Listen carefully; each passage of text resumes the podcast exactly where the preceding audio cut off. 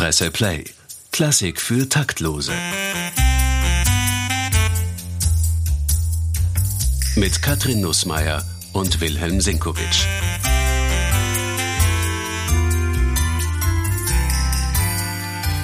Herzlich willkommen bei einer neuen Folge von Klassik für Taktlose. Willi, ich habe gleich zu Beginn eine Frage an dich. Was läuft denn eigentlich bei dir zu Weihnachten, musikalisch gesehen? Gar nichts. Ich hasse äh, Hintergrundmusik. Überall, all überall. Mein ewiger Streit mit Kellnern in Restaurants, wo ich manchmal schon gewonnen habe. Ähm, ich, ich mag es nicht, wenn irgendwo im Hintergrund Musik läuft. Und daher läuft bei mir auch zu Weihnachten nichts. Natürlich, äh, wir feiern in einer einem größeren Familienkreis und da wird natürlich Stille nachgesungen und vielleicht noch das eine oder andere Lied, aber das wird live gemacht und ansonsten herrscht Funkstille. Okay, also sie genießt die Stille, wenn nicht gerade Familienmusik gemacht wird. Genau. Ja. Bei uns war es so, wir haben immer sehr viel Weihnachtsmusik gemacht in der Familie und uns sind dann irgendwann die Weihnachtslieder auch zu langweilig geworden oder es waren immer die gleichen. Wir haben dann auch angefangen, Tangos von Astor Piazzolla zu Weihnachten anzuspielen. Ja, ja. Und ich glaube, das ist so ein Thema, Weihnachtslieder, entweder man hat da, äh, entweder man liebt sie oder man hat im September schon genug, wenn man das erste Mal im Kaufhaus Last Christmas hören muss.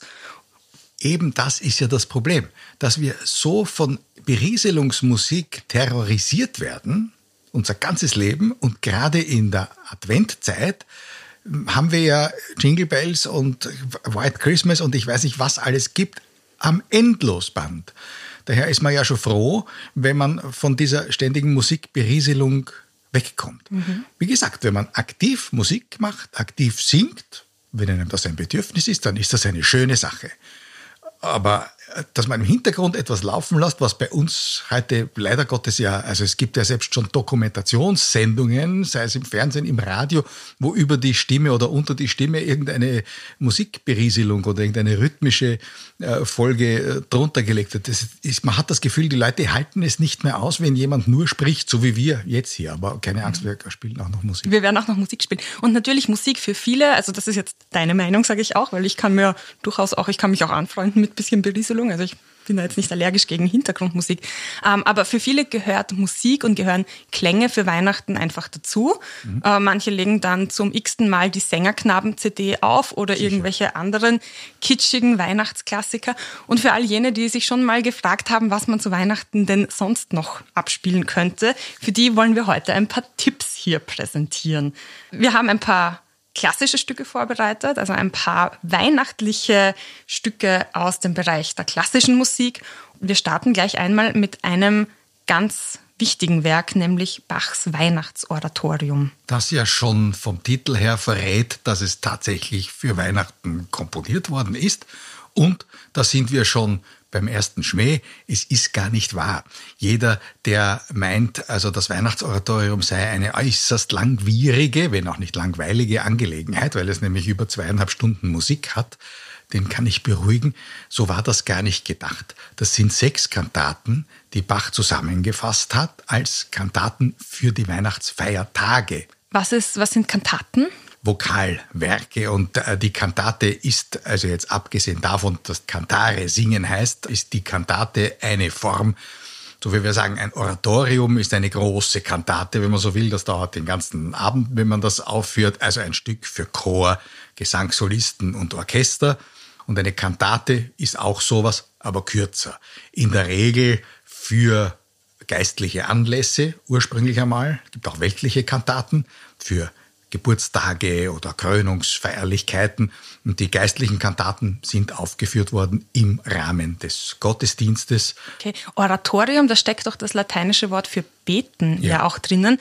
Ähm, kann ich auch als nicht religiöse Person etwas damit anfangen? Ich denke doch, denn die Themen, die in diesen Kantaten und Oratorien abgehandelt werden, sind ja in aller Regel Dinge, die uns alle etwas angehen ob ich glaube oder nicht, spielt nicht wirklich eine Rolle bei der Frage, ob ich mich nach Erlösung sehne. Jeder von uns sehnt sich in irgendeiner Form nach Erlösung. Man versteht, was das Wort Erlösung bedeutet. daher kann uns auch ein religiöses Thema so fesseln, auch wenn wir nicht gläubig sind, dass eine solche Bach-Kantate, die ist, glaube ich, niemandem wirklich egal. Und dieses Weihnachtsoratorium von Johann Sebastian Bach, was muss ich denn darüber wissen? Was, worum geht es da denn überhaupt? Es sind Arien und Chöre, die gesungen werden zur Untermalung des Gottesdienstes am jeweiligen Weihnachtsfeiertag. Also erster, zweiter, dritter Weihnachtsfeiertag, dann der Neujahrstag bis hin zu drei Könige. Für jeden Sonntag, für jeden Feiertag gibt es da eine Kantate, jede ungefähr 25, 30 Minuten lang. Und wir müssen uns vorstellen, das sind jeweils Betrachtungen, die angestellt werden vom Volk über die Geschichte, die das Evangelium an diesem Feiertag erzählt.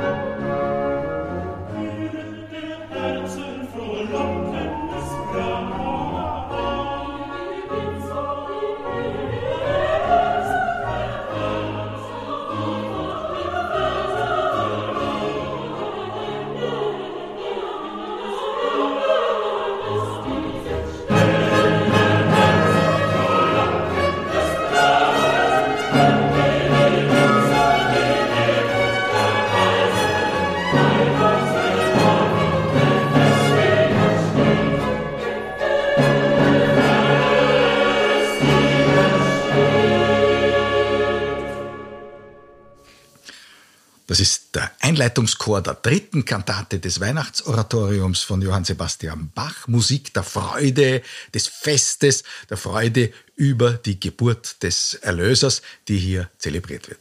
Und es ist der dritte Teil, das heißt, für welchen Feiertag ist das jetzt genau? Das ist dann der 27. Dezember. Der das ja bei uns gar kein Feiertag ist. Ist schon lange kein Feiertag mehr, aber wir kennen das immerhin noch, diese Doppelfeste kennen wir von Weihnachten, Ostern, Pfingsten. Gibt es jeweils auch noch den Montag dazu. Und bei den Weihnachtsfeiertagen war es so, dass die erst, also die drei Tage nach der Christmacht waren Feiertage. Und an jedem dieser Tage wurde ein Hochamt zelebriert, am dritten Feiertag natürlich auch. Und Verstehst du denn eigentlich, was der Chor hier singt? Weil ich muss sagen, ich hätte jetzt nicht jedes Wort raushören können. Ich hätte jetzt irgendwie ein, Textbuch gebraucht, um da jetzt wirklich alles zu erfassen. Ja, das ist natürlich richtig. Wir sollten ja bei jedem Oratoriumsbesuch, bei jedem Opernbesuch jeweils so weit vorbereitet sein, dass wir wissen, was hier gesungen wird. Natürlich ist die Musik manchmal so prächtig, dass man jetzt nicht jedes Wort verstehen kann, aber man sollte zumindest wissen, worum es geht. In diesem Fall ist jetzt nicht so wichtig, dass man jedes Wort genau versteht. In manchen Opern, auch in manchen Oratorien ist es in manchen Passagen sehr wichtig, weil da jedes, äh, jeder Punkt und jeder Beistrich vertont worden ist. In diesem Fall ist es festliche Musik für einen festlichen Anlass. Es ist sogar so, dass viele Nummern dieses Weihnachtsoratoriums von Bach bereits vorher komponiert waren auf andere Texte, aber festlich genug waren, dass er dann den Weihnachtstext unterlegt hat, weil es im Wesentlichen um die festliche Stimmung gegangen ist. Also Recycling in der klassischen Musik hier. Absolut. Wie hat denn eigentlich Johann Sebastian Bach selbst Weihnachten so verbracht? Der hat sehr viel zu tun gehabt, weil er Thomas Kantor war zu diesem Zeitpunkt. Das hat geheißen, er war verantwortlich für die Musik äh, bei den Gottesdiensten und die Hochämter, also die festlichsten Gottesdienste, wurden dann eben mit solchen Kantaten ausgestattet. Das heißt, er musste A, die Musik komponieren oder, wie wir gesehen haben, arrangieren. Er musste die Musik mit seinen Kräften einstudieren und dann am Feiertag auch aufführen. Also ich glaube, der war sehr froh, wenn seine Frau dann mit den vielen Kindern zu Hause ein gutes Abendessen und ein gutes Mittagessen zelebriert hat. Das hat er dann sicher sehr genossen. Aber er selbst hatte jetzt nicht die Zeit, sich zurückzulehnen und sich was anzuhören. Ähm, sicher nicht. Jetzt hast du schon gesagt, wie lange ist, ist das Oratorium insgesamt? Ein paar also, Stunden? Also, ja, zweieinhalb Stunden wäre das gesamte Weihnachtsoratorium, aber wie gesagt, da muss man sich nicht fürchten davor, denn das war eben gar nicht so gedacht. In jüngster Zeit ist es auch so, dass wenn Aufführungen des Weihnachtsoratoriums angekündigt sind, ist es meistens so, dass nicht alle sechs Kantaten gespielt werden, sondern nur drei oder vier davon. Okay. Ähm, das entspricht auch der Wahrheit, denn es ist tatsächlich so gewesen, dass jeweils nur diese 25 oder 30 Minuten einer Kantate erklungen sind beim Festgottesdienst, der ja eh zwei Stunden gedauert hat wahrscheinlich oder vielleicht noch länger, nicht? Und da war das halt ein Teil davon. Also das Weihnachtsoratorium, anders als etwa ein Werk wie der Messias von Händel, war nicht dafür gedacht, als Ganzes an einem Abend aufgeführt zu werden. Also man kann sich eins aussuchen und du empfiehlst den dritten Teil? Zum Beispiel den Einleitungschor des dritten Teils, den wir gerade gehört haben. Das ist durchaus auch so, dass zum Kennenlernen, wenn man sich was bei einem Streamingdienst heraussucht, dass man durchaus ein bisschen durchzappen kann. Und ich bin überzeugt, äh, die meisten werden schon bei, bei der Nummer eins hängen bleiben. Das ist ein ziemlich zündender Chor auch. Und manche Arien, je nachdem, ob man etwas Besinnliches sucht oder etwas sehr Erhebendes, Festliches, man wird auf jeden Fall fündig. Also das kann ich versprechen. Gut, also Bachs Weihnachtsoratorium hält für alle Stimmungen etwas bereit. In dem Fall haben wir etwas sehr Festliches gehört. Kommen wir zum nächsten Beispiel, denn da hast du etwas Besinnlicheres vorbereitet. Ja, eigentlich sind es sogar zwei Beispiele, wenn ich darf. Und zwar, es findet sich im Weihnachtsoratorium, wie gesagt, natürlich auch das Lyrische, das Nachdenkliche und es finden sich auch ganz hübsche Genreszenen, sagen wir mal so. Es gibt ja im Evangelium den wunderbaren Bericht nicht nur von den Wunderdingen, die da passiert sind, sondern auch von der Reaktion der ganz einfachen Menschen, der Hirten auf dem Feld, die mit dem Wunder konfrontiert werden. Das können wir in der großen Musikgeschichte sogar nachhören. Der im schon erwähnten Messias von Georg Friedrich Händel, der die ganze Lebensgeschichte von Jesus Christus nachvollzieht in diesem Oratorium, kommt natürlich Weihnachten vor. Und da hören wir sogar die einfachen Melodien, die die Hirten auf dem Feld mit ihren Schalmeien oder was sie da für simple Instrumente haben, musizieren.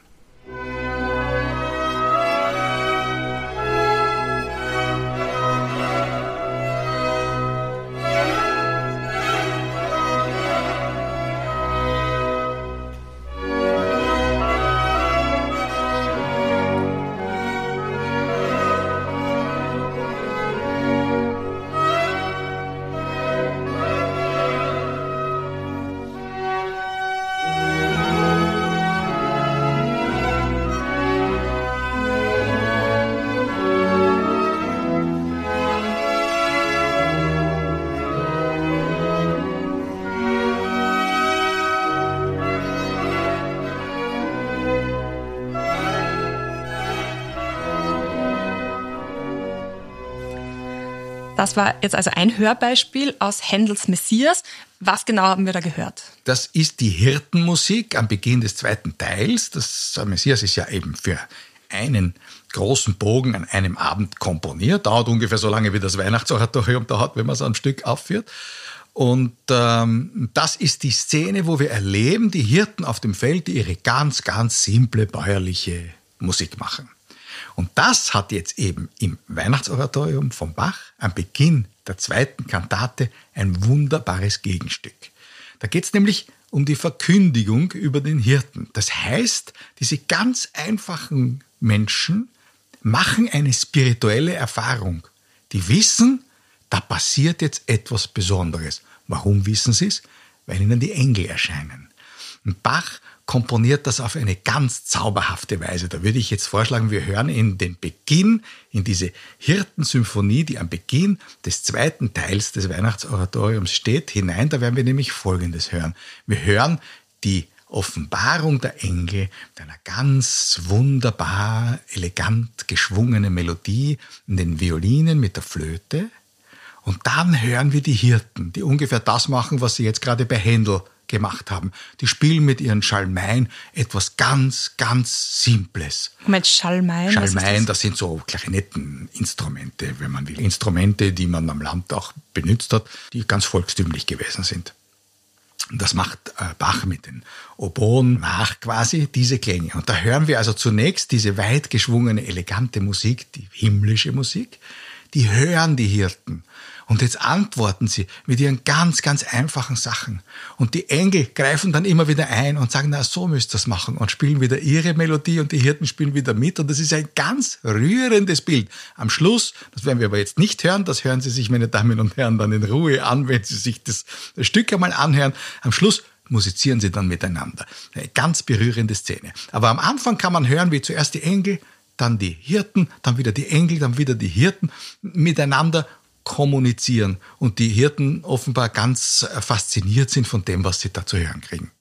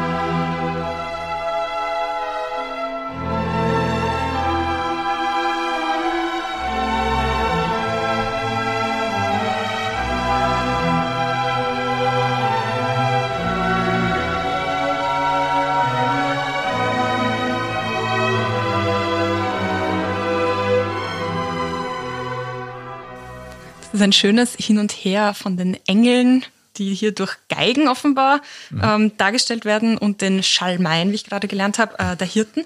Geigen für Engel ist das einfach ein fixes musikalisches Konzept? Ich denke schon. Die Engel spielen Geigen, die spielen Flöten, die spielen Gamben. Das sind so celloartige Instrumente. Das kann man auf den barocken Darstellungen ganz wunderbar sehen. Ja, und die Hirten spielen eben diese ganz einfachen äh, Blasinstrumente. Okay. Das war der zweite Teil des Weihnachtsoratoriums Beginn. von Bach. Das heißt, das hört man am 26. Dezember. 26. Oder eben in anderen besinnlichen Momenten. Was ich interessant finde, also Bach hat offenbar die Weihnachtsgeschichte vertont. Händel hat in seinem Messias die ganze Lebensgeschichte von Jesus vertont. War das eine beliebte Tätigkeit unter klassischen Komponisten, Bibeltexte zu vertonen? Also bei Bach war es das täglich Brot. Bach hat in den ersten Jahren seiner Tätigkeit in Leipzig als Thomaskantor ab 1723 jeden Sonntag eine Kantate beigesteuert. Also das ist eine unglaubliche Produktivität von diesen vielen, vielen hunderten Kantaten, die er komponiert hat, sind an die 200 erhalten geblieben. Das ist eine ungeheure Menge. Das ist ein ungeheurer Schatz eben auch an, sagen wir ruhig, musikalischem Witz. Denn was wir da gerade gehört haben, dieses Illustrative, ist ja in allen Bachschen Kantaten drinnen, nicht nur diese weltlichen Dinge, sondern auch die geistlichen Dinge illustriert er mit musikalischen Mitteln, sodass die Intelligenteren unter den Zuhörern, die er hatte, jeden Sonntag in der Kirche, natürlich davon auch eine unglaubliche intellektuelle Freude gehabt haben, weil die haben natürlich gewusst, warum die Melodie jetzt nach oben oder jetzt nach unten geht oder obwohl sie jetzt schnell oder langsam ist. Das hatte ja alles etwas zu sagen und war eigentlich für die Leute ganz eindeutig zu dechiffrieren. Also das waren so akustische Märchenerzählungen. Was ja heute nicht mehr wirklich der Fall ist, oder? Die meisten werden sich das wahrscheinlich heute eher anhören und vielleicht emotional darauf reagieren. Also wir, wir kennen die Geschichten ja heute nicht so gut. Ja, vor allem bei dieser Art von Instrumentalmusik, wie wir es jetzt gerade gehört haben. Ich glaube, dass ein Zeitgenosse heute, der diese Musik hört, nicht diese Assoziation hat, sondern der denkt sich, aha, das ist ja ganz hübsche Musik. Aber wenn man die Geschichte dazu kennt, hat man ja auch mehr Freude dran, weil man, wie gesagt, man kann es wie ein akustisches äh, Märchenbuch, wie eine akustische Erzählung hören. Und das gilt ja in Wahrheit für die ganze Klassik. Denn schon Josef Haydn hat gesagt, wenn er eine Sonate schreibt, dann denkt er sich eine Geschichte aus und die erzählt er dann musikalisch. Mhm.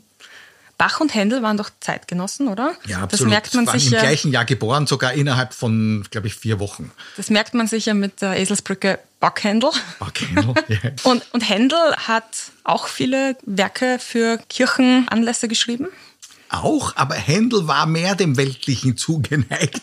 Bach hätte ja auch für sein Leben gern wahrscheinlich Opern komponiert, nur war es sein Schicksal, dass er halt im Wesentlichen äh, diesen Posten als Thomas Kantor in Leipzig hatte. Er hatte vorher eine Zeit in, als Hofmusiker in Köthen und dort hat er ja Unterhaltungsmusik geschrieben, nur leider keine Opern. Er war ja großteils im protestantischen Einflussbereich, während Händel ja eine große Zeit in Italien verbracht hat, dort die Oper kennengelernt hat und lieben gelernt hat und dann nach London, wo er seinen Hauptwohnsitz dann hatte, die italienische Oper gebracht hat und dort zunächst einmal ein großer Opernunternehmer war und mit seinen Opernunternehmungen zum Teil auch pleite gegangen ist und dann ein neues gemacht hat. Aber der hat vor allem weltliche Musik komponiert, aber natürlich auch geistliche Kantaten und Oratorien, wie zum Beispiel den Messias. Kann man Sehr den eigentlich auch zu Ostern hören? Die kann man immer hören, natürlich. Das der ist passt ja auch, immer. also das, das ist ja auch ein Teil der Geschichte dann. Messias passt zu allen äh, kirchlichen Festen letztlich hin, weil er die gesamte Lebensgeschichte, sogar schon die Prophezeiung, dass Christus zu erwarten ist, enthält am Anfang und die ganze Lebensgeschichte und Wirkungsgeschichte Christi in ein großes Oratorium packt. Das passt immer. Ist typisch Händel, denn er war ein großer Praktiker was wir zuerst von Bach gesagt haben, dass er ältere Kantatenteile genommen hat, auch von weltlichen Kantaten und für geistliche Zwecke dann verwendet hat, das sogenannte Parodieverfahren. Das war für Händel ganz selbstverständlich und es ist noch gut abgegangen, wenn er nur eigene Stücke verwendet hat für diese Art von Verwertung, von Mehrfachverwertung. Diese weihnachtlichen Oratorien, in welchem Zusammenhang kann man die denn live hören? Also wenn man sie sich nicht zu Hause anhört, gibt es da zu Weihnachten dann besondere Konzerte oder wird das auch in Kirchen gespielt? Zum Teil auch. Also es gibt natürlich für diese großen Stücke, also für den Messias von Händel und für das Weihnachtsoratorium von Bach, wie für die großen Passionsmusiken von Bach gibt es eine große Spieltradition in den Konzertsälen. Also ist zum Beispiel selbstverständlich in Wien jetzt steht einmal der Messias äh, und einmal das Weihnachtsoratorium. Ich glaube sogar zweimal das Weihnachtsoratorium auf dem Programm. Und es gibt, glaube ich, kein Jahr, wo diese Stücke nicht gespielt werden. Mhm. Und wie sieht es in Kirchen aus? Weil das sind ja eigentlich, wenn das protestantische Komponisten geschrieben haben, würde man das dann trotzdem in einer katholischen Kirche auch zelebrieren? Ja, da ist man ja mittlerweile recht freizügig geworden. Früher wäre das undenkbar gewesen, aber heute wird natürlich auch Bach in katholischen Kirchen gespielt. Also es gibt auch eine geistliche Aufführungstradition, die ungebrochen ist bis heute. Ich glaube, große protestantische Gottesdienste, in denen Bach-Kantaten gesungen werden, sind ebenso üblich wie in den katholischen Messen, dass wir die Mozartschen oder die Haydnschen Messen zu hören bekommen oder Schubert. Diese geistliche Tradition ist absolut ungebrochen. Wie lange muss ich mir Zeit nehmen, um Händels Messias vollständig anhören zu können? so lange wie für das Weihnachtsoratorium, wenn man es wirklich ganz hören möchte. Also so um die zweieinhalb Stunden muss man schon einkalkulieren. Okay. Und beim Messias, anders als beim Weihnachtsoratorium, würde ich eigentlich auch empfehlen den Hörern, wenn Sie es kennenlernen möchten, nehmen Sie sich die zweieinhalb Stunden und hören Sie diese drei Teile dieses Oratoriums in einem durch. Das ist ja zum einen einmal wie alle biblischen Erzählungen sehr spannend und zum anderen es ist prachtvolle Musik und äh, gegen Schluss zu haben wir dann das berühmteste Halleluja von allen. Das spielen wir Ihnen dann vielleicht in der Osterfolge vor. Vielleicht, ja, machen wir das, genau. Ja. Jetzt kommen wir zum nächsten Beispiel. Du hast dann noch vorgeschlagen aus einer Oper ein bestimmtes Stück. Welches und warum? Warum passt das zu Weihnachten? Ja, da kommen wir jetzt zu einer kleinen Insel in unseren geistlichen Betrachtungen, die sehr weltlich ist. Denn es gibt einige berühmte Opern, die tatsächlich zu Weihnachten spielen. Eine davon ist der Werther von Jules Massenet, die Goethe-Vertonung übrigens in Wien uraufgeführt. Und da kann man sogar die Kinder in der tragischen Schlussszene immer Noel, Noel, Noel von hinten rufen hören, also Weihnachten, Weihnachten, Weihnachten. Aber das gehört nicht unbedingt jetzt in diese Sendung rein, denn die spirituelle äh, Dimension des Werther ist überschaubar. Das heißt, vielleicht ist es ein bisschen so wie bei dem Film Die Hard, er spielt zu Weihnachten, aber man kann ihn natürlich weihnachtlich auslegen, aber letztendlich ist es kein besinnlicher Film. Genau. Und das ist auch bei Werther der Fall. Es ist eigentlich auch der Fall in der berühmtesten und meistgespielten Opern-Weihnachtsszene, die es gibt, was viele gar nicht so überlegen. Aber de facto spielt der erste Teil von La Bohème von Puccini zu Weihnachten. Und nach dem ersten Bild mit diesem wunderbaren Liebesduett brechen alle auf und feiern Weihnachten, wie es in romanischen Ländern so ist, auf der Straße als großes Volksfest. Und da haben wir dieses zweite Bild dieser Bohème, die spielt in Paris im Trubel des Pariser Großstadtlebens. Da hört man alles andere als Musik, die wir mit Weihnachten in einen Konnex bringen würden.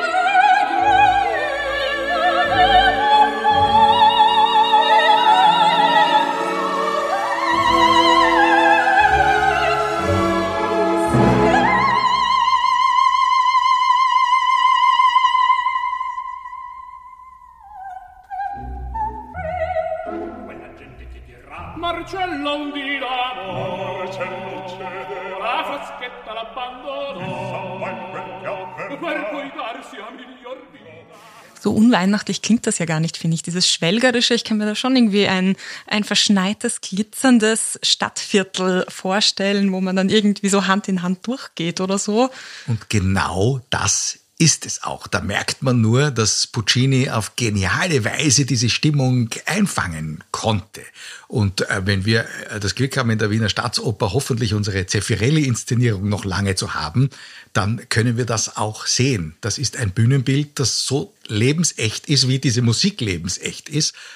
Das kriegt immer noch Applaus nach fast 60 Jahren. Das Bühnenbild kriegt Applaus. Ja. Also du, du bist jetzt sehr begeistert. Das ist deine Lieblingsinszenierung. Absolut. Also das, das ist, es gibt ein paar Inszenierungen, oder man muss sagen, bei den meisten Fällen muss man sagen, es gab ein paar Inszenierungen, die absolut ideal gewesen sind und eine ist noch da und das ist diese Bohem-Inszenierung, okay. die uns hoffentlich erhalten bleiben. Das heißt, wenn man in die Staatsoper geht, um sich La Bohème anzuschauen, egal wann im Jahr, man hat dann kurz Weihnachtsfeeling? Ja, sicher. Ja, beim Aufgehen des Vorhangs vom zweiten Bild, diese Art von Weihnachtsfeeling hat man jedenfalls. Da laufen dann auch die Verkäufer, die Spielzeugverkäufer und die Kinder laufen denen nach und äh, es ist eine absolute romanische Weihnachtsszene, ja. Wie lang dauert diese Weihnachtsszene? Also für unsere Playlist jetzt, dass wir wissen. Für die Playlist, wenn man, was ich empfehlen würde, dieses ganze zweite Bild hört, muss man nicht länger als 20 Minuten Zeit haben und das ist eines der buntesten und aufregendsten Opernbilder, die je komponiert worden sind. Und apropos Spielzeug, das du gerade erwähnt hast, da gibt's ja noch eine sehr weihnachtliche Musik, die mit einem gewissen Nussknacker zu tun hat. Das ist auch etwas, was tatsächlich zu Weihnachten spielt. Die Marie bekommt einen Nussknacker geschenkt und dieser Nussknacker verwandelt sich für sie in einen Prinzen und da träumt sie sich hinein, dass sie mit diesem Prinzen als Prinzessin im Weihnachtsbaum die einzelnen Figuren, die da hängen, erlebt. Das sind auch aufregende Abenteuer und dass die einzelnen Figuren da zu tanzen anfangen. Ein ganz zauberhaftes äh, Ballett das leider im Moment nicht auf dem Programm steht in der originalen Form. Aber man kann sich ja Videos anschauen. Das ist es. Das würde ich empfehlen. Und da würde ich empfehlen, so ein ganze, eine ganze schöne klassische Nussknacker-Produktion. Das dauert ungefähr zwei Stunden und das ist ein schöner Videoabend. Hören wir da den Schluss des ersten Akts wo man nämlich sehr schön hören kann, dass der Prinz Nussknacker für seine Prinzessin auch kämpfen muss gegen die feindlichen Mächte. Aber am Schluss löst sich alles in Wohlgefallen auf. Und was hören wir da? Von einem Kinderchor aus dem Off gesungen, eines der bekanntesten und geliebtesten russischen Weihnachtslieder, die wir nicht kennen oder wir kennen es deswegen, weil wir sie Nussknacker immer wieder hören können.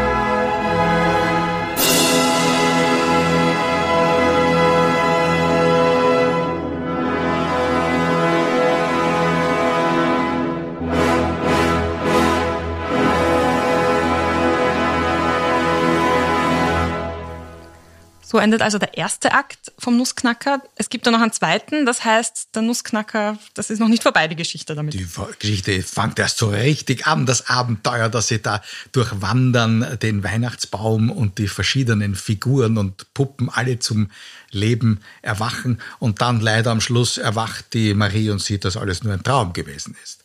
Das ist auch typisch Tchaikovsky, es muss immer ein bisschen eine Träne drinnen sein. Und das Ganze ist ein Ballett, es wird aber auch gesungen. Was heißt das? Also was ist eigentlich der Unterschied zwischen einem Ballett und einer Oper? Der Unterschied zwischen einem Ballett und einer Oper ist, dass im Ballett normalerweise nicht gesungen wird, sondern nur getanzt wird. Die Geschichte wird getanzt. In der Oper wird sie gesungen und gespielt wie im Schauspiel, nur halt eben gesungen. Und hier haben wir den Kinderchor, der auf sinnlose Silben dieses Weihnachtslied, dieses russische singt am Schluss vom ersten Akt, als quasi Zusatzinstrument, um diese weihnachtliche Stimmung ein bisschen aufzufetten. Also Tchaikovsky arbeitet immer mit allen Mitteln. Das beschert ihm ja auch immer wieder den Kitsch-Vorwurf, aber in Wahrheit, das Kind in uns liebt Stücke wie den Nussknacker schon sehr. Also bei mir ist das jedenfalls so wenn man von diesem Kinderchor absieht, wird diese Geschichte nonverbal erzählt, sondern wirklich nur über die visuelle Ebene, über, das, über den Tanz. Absolut über den Tanz, über die Bewegung, über die Gebärdensprache und über natürlich Bühnenbilder, alles, was die Optik einer Bühne hergibt. Spricht natürlich dafür, sich das auch wirklich anzuschauen und nicht nur anzuhören. Unbedingt. Äh, es gibt auch die Nussknacker Suite, wo die jetzt eben gehörte Szene nicht drinnen ist, aber dafür der berühmte Blumenwalzer, der gegen Ende des zweiten Akts kommt. Aber was genau ist eine Suite? Eine Suite ist eine Folge von Tänzen oder von Nummern aus einem bestimmten Stück. Also wir haben die Palette von Tchaikovsky gibt es alle in Suitenform für den Konzertgebrauch, Schwanensee, Dornröschen und eben auch der Nussknacker. Das kann man öfter auch im Konzert hören. Und das ist auch eine Version, die, wenn man jetzt sich nicht zwei Stunden DVD gönnen möchte, 25 Minuten Nussknacker Suite, die herrlichste Musik, haben alle großen Dirigenten aufgenommen, kann man bei allen Streamingdiensten einfach draufklicken und schon spielt's. Okay, und da hat er dann die berühmtesten Melodien weiterverwertet dafür oder adaptiert für ein kürzeres Format sozusagen? Genau. Äh, die Ouvertüre, einen Marsch und dann die Charaktertänze einiger der Figuren, die Prinzessin und Prinz auf ihrer Reise durch den Weihnachtsbaum aufspüren und tanzen sehen. Und der erwähnte Blumenwalzer kommt aber nur davor. Der kommt auch im Ballett vor. Ach schon natürlich. auch. Okay. Das ist das, das, große, das große Schlusstableau, das ah. große Schlussbild dieser wunderbaren Reise, die die beiden antreten. Ja, dann hören wir doch kurz rein.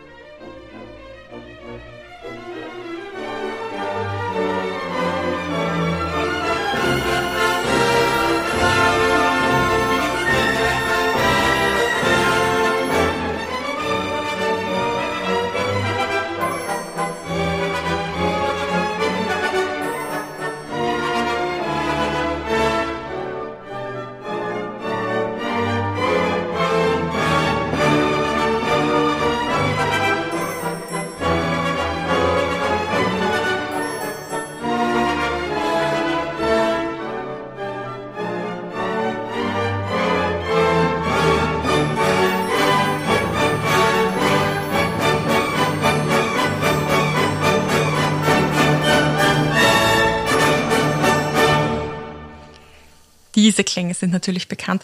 Man könnte doch eigentlich auch ganz gut tanzen dazu, oder? Wenn man weihnachtliche Stimmung in ein bisschen Tanzen ausarten lassen will und dann. Und so einen ein paar klassischen. Walzer, noch dazu einen russischen Walzer, der anders als der Wiener Walzer ja eh gleichmäßig gespielt wird. Also das ist ja nicht so, dass die großen Auseinandersetzungen, es kann kein Wiener Musiker sagen, ist jetzt zwei länger oder drei länger. Bei uns jedenfalls sind sie ungleich.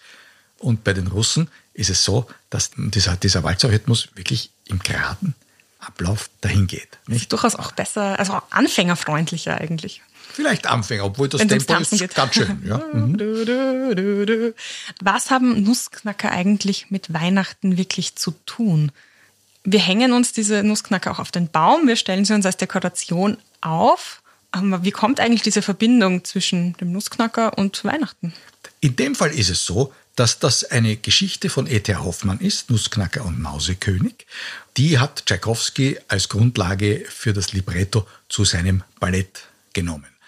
Allerdings Nüsse sowie Orangen oder Mandarinen werden natürlich bei uns schon vom Nicolo verschenkt und die gehören auch irgendwie zu Weihnachten dazu und da braucht man halt auch einen Nussknacker. Also insofern unabdingbar der Nussknacker als Nussknacker und Als der Nussknacker Utensil. als Tschaikowski-Musik brauchen wir zu Weihnachten. Als Utensil brauchen wir ihn allein für die, für die Kekse. Also um die Kekse backen zu können. Genau, ja, wenn man sie nicht schon gemahlen kauft, das gibt's ja auch mittlerweile. Dann kommen wir zum nächsten Beispiel. Du hast noch einen kleinen Geheimtipp für uns mitgebracht. Ein Stück, das tatsächlich als Weihnachtsstück komponiert worden ist von einem Komponisten, der mittlerweile nicht mehr so populär ist. Zu Lebzeiten hat man ihn gehandelt als den großen Widersacher von Richard Strauss und das war Hans Pfitzner. Der hat ein Stück geschrieben für Kinder und Erwachsene, das heißt das Christelflein. 1906 uraufgeführt und ein Stück, das auf eine für damals eigentlich typische Weise eine ganz interessante Verknüpfung von heidnischer Tradition und christlicher Tradition vornimmt und alle auftreten lässt. Ein Elflein, das gern bei der Weihnachtsfeier dabei wäre und das von seinen heidnischen Kollegen davon zunächst einmal abgehalten wird und das darf aber dann doch und dann ist eine Geschichte von einem kranken Mädchen, das geheilt wird und da stapft sogar der Knecht Ruprecht herein. Oho. Ich schreite durch den Schnee einher am Tag und halbe Nächte. Und kommt mir einer in die Quer, schenk ich ihm bloß das Rechte.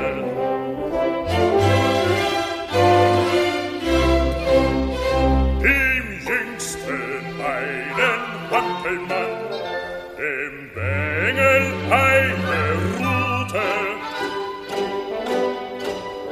Und was ich dem nicht schenken kann, dem andern kommt's zugute. Ich kenn ein kleines Mägdelein, das betet alle Tage. Dem soll die schönste Puppe sein, die ich im Sacke trage. Ich kenn einen Buben taugenicht, der wird sich wenig freuen. Der folgt ja nicht und lernt noch nicht, doch wird er's heut bereuen.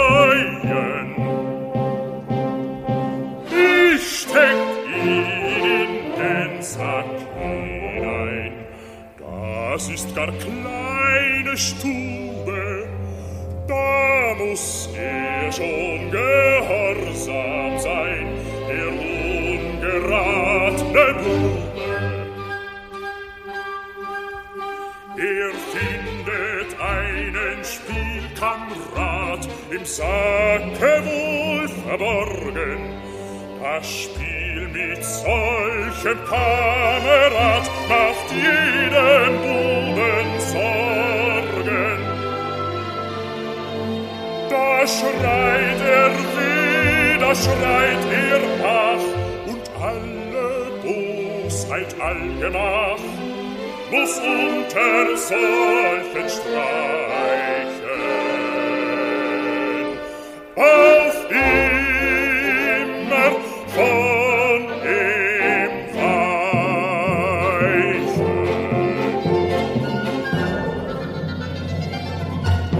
Ja, so stapft er daher, der Knecht Ruprecht, und macht seinen Sack auf und hat für jeden irgendein Geschenk drin. Wir würden sagen, eigentlich ist es der Nikolaus, aber es kann auch der Weihnachtsmann sein. Das ist ja alles ein bisschen amalgamiert in diesem Stück, das auch eine bisschen rührselige Geschichte erzählt, aber das einmal eine ganz andere Weihnachtsgeschichte ist, mit einer doch sehr schönen romantischen Musik von Hans Pfitzner. Vor allem für Kinder geeignet, vermutlich. Auch für Kinder geeignet, aber ich glaube, Erwachsene, die es zum ersten Mal hören, werden auch interessiert sein, was geht denn da eigentlich vor sich. Man kann nämlich da sogar die Elfen tanzen hören. Vorab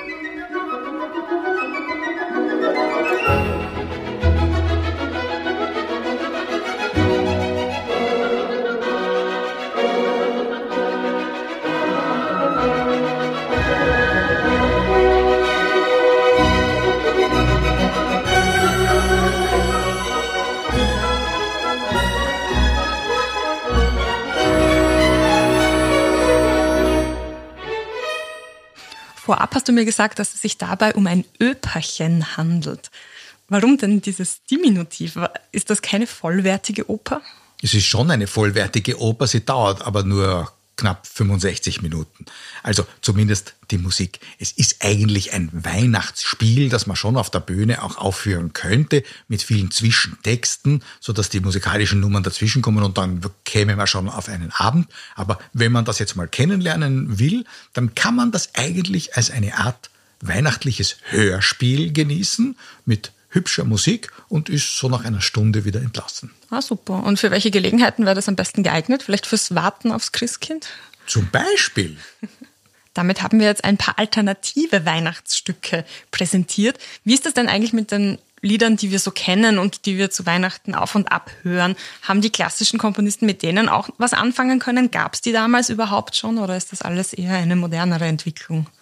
Naja, in gewisser Hinsicht ist es eine modernere Entwicklung, als viele bei uns als Weihnachtslieder gesungene Stücke auf andere Texte zu ganz anderen Zwecken gesungen worden sind und halt dann irgendwann einmal von jemandem anverwandelt wurden für diesen Zweck. Natürlich nicht bei Stille Nacht, das ist tatsächlich als Weihnachtslied komponiert worden, aber bei anderen Dingen ist es so schleichend passiert.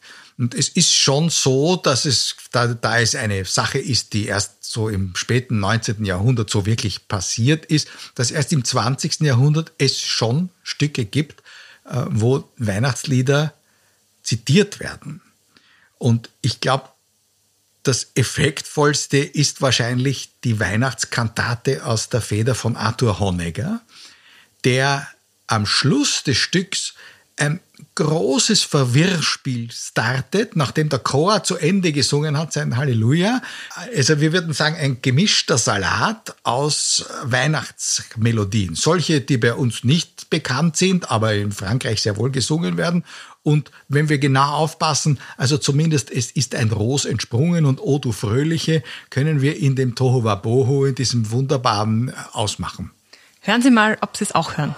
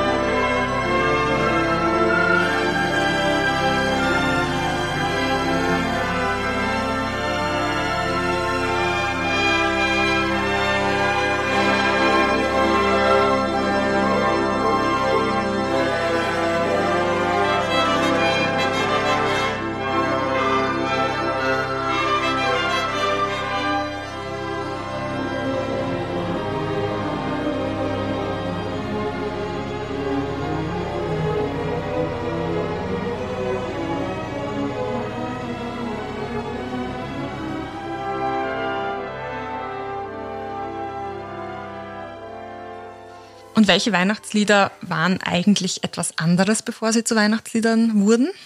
Ja, wir kennen zum Beispiel alle das Lied Morgen kommt der Weihnachtsmann. Mhm. Das war ursprünglich ein französisches, ein bisschen sogar anzügliches Lied, wo die Tochter der Mutter gesteht, dass sie jetzt zum ersten Mal sich wirklich verliebt hat in einen jungen Mann und sich gar nicht mehr vorstellen kann, ohne diese Liebe zumindest auszukommen. A vous dirais-je, Maman? Als solches hat es Mozart gekannt und hat darüber Klaviervariationen geschrieben.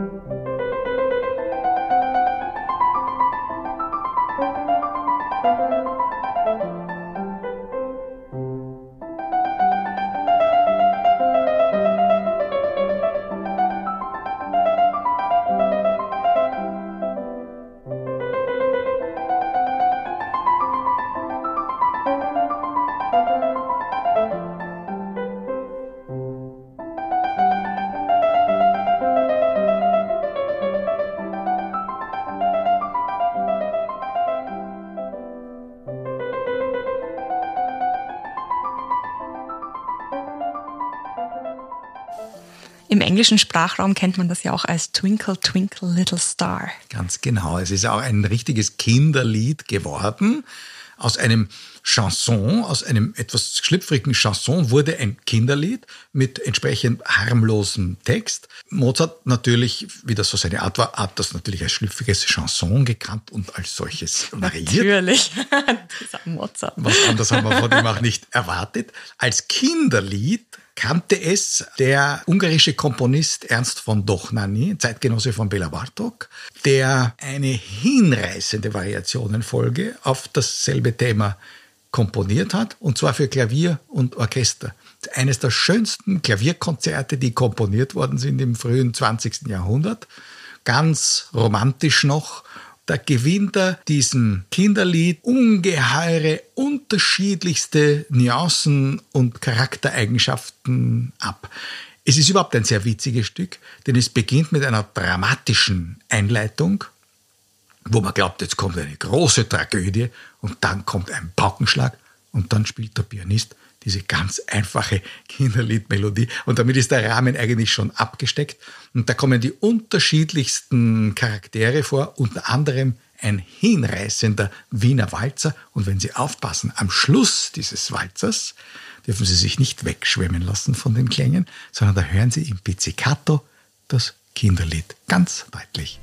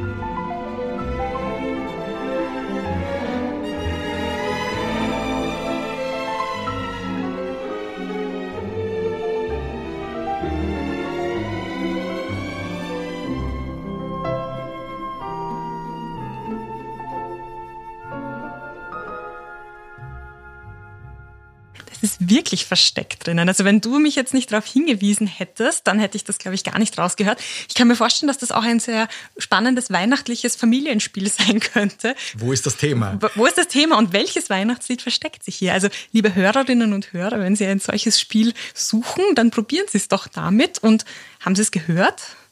Also wenn nicht, ich spiele Ihnen jetzt genau diese Szene noch einmal vor und passen Sie auf, was die Streicher im Pizzicato spielen. Das ist das Bim Bam Bim Bam Bim Bam Bam Bim Bam Bim Bam Bam Bam Bam. Es ist wirklich im Hintergrund.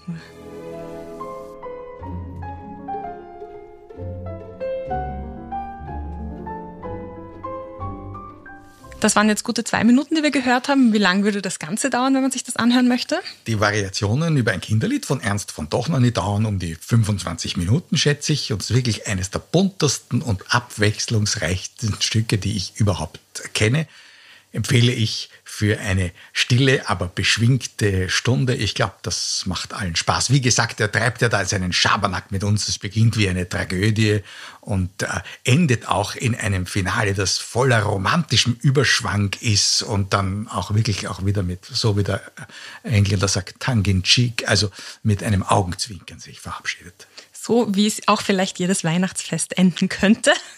Hoffentlich. Im besten Falle. Und damit verabschieden wir uns auch für dieses Mal. Sie können natürlich wieder in den Shownotes nachlesen, welche Stücke wir Ihnen vorgespielt haben. Und als kleinen zusätzlichen Service haben wir Ihnen eine Playlist zusammengestellt, wo alle Stücke, die wir besprochen haben und noch ein paar weitere Empfehlungen für die Weihnachtszeit versammelt sind. Und den Link zu dieser Playlist finden Sie ebenfalls in den Shownotes. Und damit sagen wir Danke fürs Zuhören. Danke, Willi Sinkovic. Danke, Katrin Nussmeier. Bis zum nächsten Mal. Presse Play. Klassik für Taktlose. Mit Katrin Nussmeier und Wilhelm Sinkowitsch.